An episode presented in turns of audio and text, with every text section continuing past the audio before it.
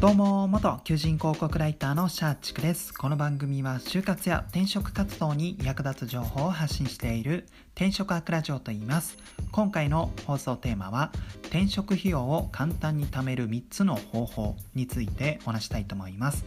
はい、えー、まず前提ですね、この転職にかかる費用とは何ぞやというところなんですけども、えー、まあ転職活動って、まあ、今のこの現職を続けながら、えー、まあ仕事を両立しながらこの転職活動するパターンと、えー、今勤めてる会社を辞めてから、まあ、転職活動する、まあ、大きくこの2種類あると思うんですけども、まあ、転職にかかる費用っていうのは、えー、どちらかというとこの後者ですね、え今勤めてる会社を辞めた後に、え転職活動するその際にですねこの、まあ、一時的に収入が途絶えてしまいますので、まあ、そこの転職期間中の、まあ、生活資金まあ、ここをま転職費用っていうふうに、えー、考えていただけると嬉しいです。はい、ちなみに私は過去2回転職活動したんですけども、いずれも、えー、その勤めてる会社を辞めてから転職活動をしている感じになりますね。はい、なので、まあ、結構てこういうふうにですね今、えー、勤めてる会社を辞めてから転職する方も結構多いかなと思うので、まあ、ぜひですねこの、まあ、今年転職を、まあ、もしかしたらやるかもしれないっていう方は、まあ、いろんな転職活動のパターン退職のパターンがあると思うのでこの転職費用っていうのは準備が必要だと思うんですよ。はい、で今回はその転職費用をじゃあどういうふうに準備するのか用意するのか貯金するのかっていうのをお伝えしようかなと思っています。はい、ちなみにこの転職費用がない場合はどうなってしまうかというと当然あの会社辞めてから、えー、転職する場合って、まあ、その先ほど言ったように収入が一時的になくなってしまうので、えー、貯金がないってなると結局この退職してからの、えー、転職活動ができないっていうところで、まあ、単純にですねこの転職のハードルが高まってしまうわけですよ。というのも例えば、えーと、今の会社がすごいブラックでもう今すぐ辞めたいっていう場合でも、まあ、貯金がないからあ今辞めても、えー、ダメだというところで、まあ、ずるずると、えー、今のその過酷な環境の中働き続ける。でそういった中だとやっぱり転職活動もなかなか難しいと思うんですよ。で結果的に転職のハードルが高まってしまうっていうのがあって、まあ、転職費用は大切だよねっていう風な感じになりますと。ちなみにちょっと補足なんですけども仮に本当にすごいブラック、えー、残業が月もう80時間とか、まあ、パワハラとかセクハラを受けてるとかそういったブラック企業の場合は、えー、ちなみになんですけども最初自分でこの胃がん退職届、まあ、自己都合退職にしたとしても会社上は、まあ、自分から辞めたとしても、えー、何でしたっけホームワークではなくてワークフローではなくて急にドア忘れしちゃったんですけど、ハローワークですね。はい、失礼いたしました。ハローワークです。ハローワークでこの失業保険の申請をする際に、えっ、ー、と、こうこうこういう理由で辞めますっていうところで、まあ、そこの理由が、まあ、残業が多いとか、セクハラを受けたとか、えー、肉体的になんかその、まあ、精神的にこう、ダメになっちゃったとかそういった理由で辞めた場合って会社とのやり取りで自己都合でも、えー、失業保険の申請時にそれを後から会社都合に、えー、変更することができます。その場合は、えーと、即失業保険が下りるのでそのそういうケースに関しては、まあ、転職費用っていうのはぶっちゃけ、えー、用意する必要はないです、はい、ちょっと話それちゃうんですけども今聞いてる方の中にですね本当ブラック企業でも心も体も病んでしまうっていうところだったらそれはもう今すぐ辞めちゃってバックレートもいいとは思うんですけども、えー、ハローワークで、えーえー、こういうこうこういう理由、まあ、ブラックだから辞めましたっていうのを伝えれば失業保険はすぐ下ります。ちなみにそれはただ、えー、口頭ベースではなくてちゃんとそれをエビデンスとして残す必要はあります。例えば、えー、残業がこんだけあったっていうのを自分なりにタイムカード、会社が強制的になんか切らせてるタイムカードではなくて、本当にその実態に伴ったタイムカードを、えー、自分でログとして残る。まあそれはアプリとかでもあるとは思うので、まあそういったものを用意する。あるいはまあ精神的に参っちゃっただった場合は、まあ、メンタルヘルスクリニックに通っているそのなんか診断書とかを、えー、出すとか、まあ、あとはその通ってる先生にあなたは就業不可ですよって就業休んでくださいっていうそういう書類も書いてもらえるケースなんですよ、まあ、そういう場合はそれを見せるとハローワークで、えーと、仮に会社に対しては自己都合退職だったとしても、え、失業保険が、えー、すぐもらえるようなこの会社都合に変えられますのでその場合は転職費用は、まあ、かからないですよっていうのがちょっと補足になります。はい。でえ、ー、とちなみにまあでもなかなか辛いえ環境で働いていて本当に自己都合退職になった場合っていうのは、え、失業保険は、え、辞めてから確か今給付が2ヶ月後になりますので最低こう2ヶ月間は無収入になってしまうのでじゃあそこから逆算すると転職費用っていうのは、え、この無収入になってしまう2ヶ月分は、えー、と貯金で賄う必要があります、まあ、余裕を持って3ヶ月分がいいと思うんですけどもこの転職にかかるこの費用3ヶ月分の生活費は、えー用意した方が良いかなと思います。で、ここからが本題で、じゃあその転職費用をじゃあどういうふうに貯めるねんっていうところなんですけども、まあもちろんこのボーナスがあったらそれを差し引くとかそういったものもあるんですが、まあ、日々できる、えー転職費用の貯金の方法としては、えー、放送タイトルでも言ったような3つあります。方法としては。で1つ目は保険を見直す。で2つ目は格安 SIM に移行する。で3つ目 ,3 つ目は飲み会を減らすになります。それぞれ解説したいと思います。ここからが本題ですね。はい。で1つ目の保険を見直すっていうところなんですけども、まあ、今のもうすごい細かい話をするとそれだけ長くなってしまうんですけども今のこの日本の医療体制、まあ、社会保険っていうか社会保障の体制は結構手厚いので、まあ、その国だけの、えー、その保険制度で結構十分賄えたりしますので例えば有名どころの日清とか第一生命とかああいうのって結構高いんですよね。基本的に医療保険が僕私自身も、えー、毎月1万円払ってたんです払っていたんですけども結構もう改めて見ると過剰な、えー、まあ、保険に入っているというところで、まあ、ぶっちゃけ独身で、まあ、20代30代だったらもう例えばあの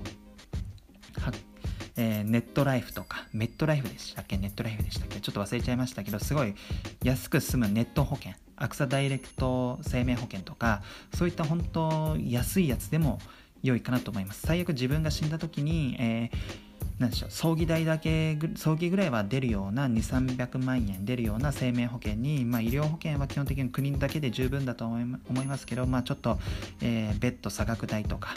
まあ、そういう医療保険ではカバーできないけど保険、まあ、入院通院したらかかるよねっていう、えー、その費用が貯金から回せない貯金が今ないっていう方はその医療保険を入れるべきなんですけどもそれでも本当ネット保険で、まあ、1000円ぐらいもうこの生命保険を踏まえて入れても1000円ぐらいになるわけですよ。私自身も、えーと、新卒で約3年間ぐらいに生入ってたんですけども、過剰すぎて、まあ、1万円毎月払ってたんですけども、今はもう980円しかかかってないです、毎月。まあ、そんぐらい10分の1節約できますのであ圧縮することができますのでその分、えーと、9000円1万円から1000円になった場合は9000円分が毎月貯金できるようになりますので、まあ、まずはこの転職費を貯める方法としては保険の見直しが大切かなと思います。結構あのそうですね個人的なこのまあ、偏見もあるかもしれないんですけど新卒で入ってる保険って多分親がとりあえず入っとけっていう感じでなんか大手どころを進めてなんか毎月多く払ってるとかあとはなんか先輩からの紹介で私自身は先輩新卒で入った先輩の、えー、紹介の日程だったんですけども、まあ、そういった形でですね1万円払ってるケースも多いかなと思うのでまずは保険を見直すようにしてください、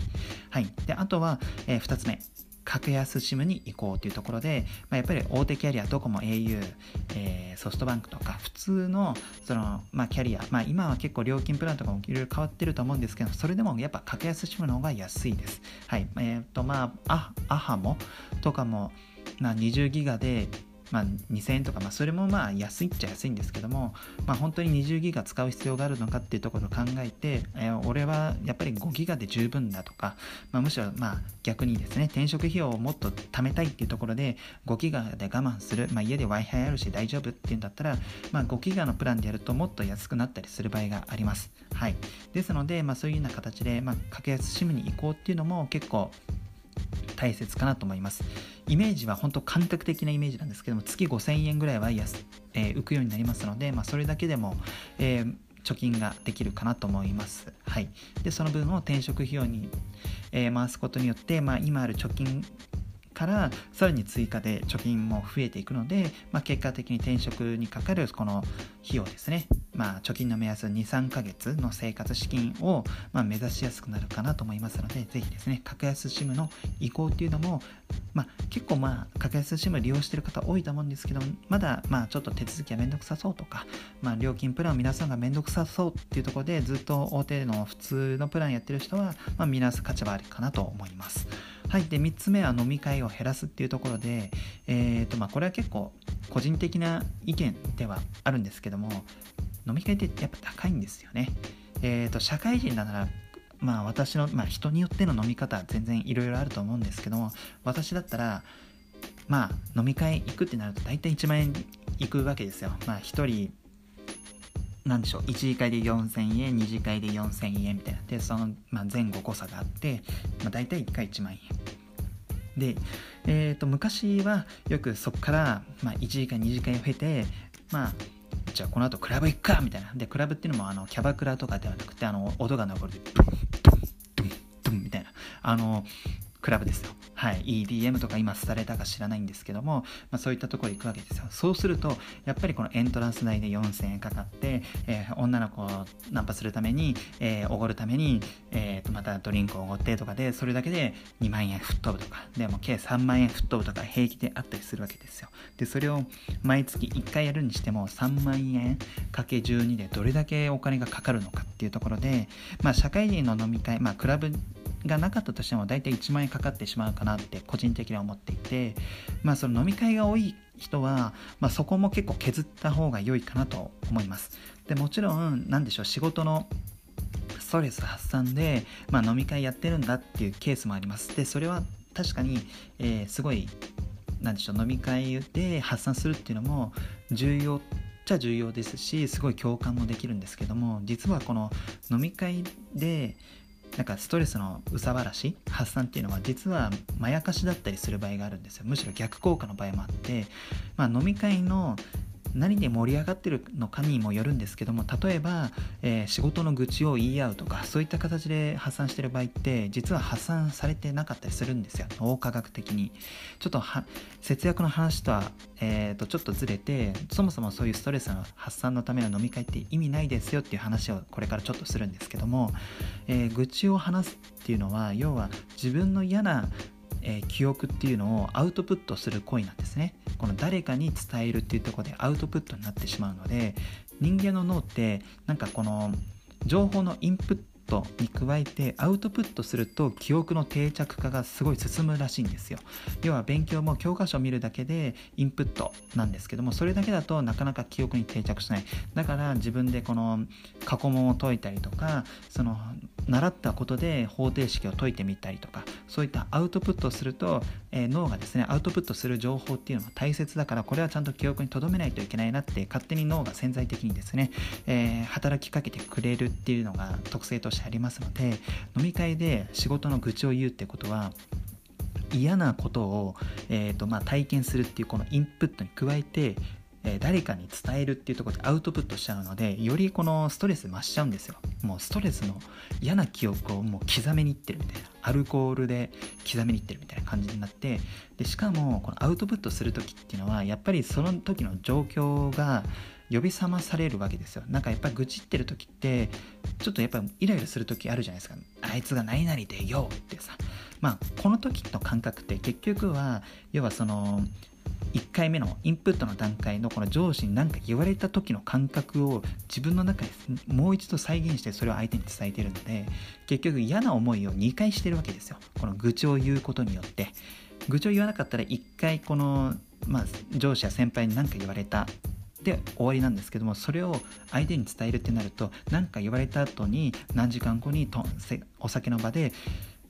そのなんかまた状況を自分の中で呼び起こしてそれをこの相手にこの嫌な感じで伝えるっていうとこでもう自分でもう一回セルフダメージをやってるようなもんなのでまああんまストレス発散としても機能していないっていうところもあるので、まあ、この飲み会を減らすっていうのは結構でかいかなと思います。はい、ですのでこの転職費用を貯金する簡単な方法としては、まあ、3つ、えー、保険を見直すあとは格安 SIM に移行するそして飲み会を減らすっていうのを心がけると、まあ、普段の貯金に加えて、えー、よりもうちょっとスピードアップ貯金、えー、できるこの金額っていうのもぐんと伸びるのかなと思いますので、まあ、結果的に、え転職にかかる、え生活費用23ヶ月分の、えゴールっていうのも近づいて結果的に何かこの自分のキャリアを何か選択したい変えたいってなった時にハードルを下げることができますので、ぜひですね、えー、まあ2022年始まったばっかりです。まあ、ここから何か生活を見直すとか、え、キャリアを見直すっていう機会も多いと思いますので、まあ、この放送を聞いた方はぜひですね、この3つ、保険を見直す、格安 SIM に移行する、えー、飲み会を減らすっていうのをちょっと心がけていただけると嬉しいです。はい、最後までご視聴いただきありがとうございます。あなたの就職活動、そして転職活動の成功を祈りつつ、今日はこの辺でまた明日。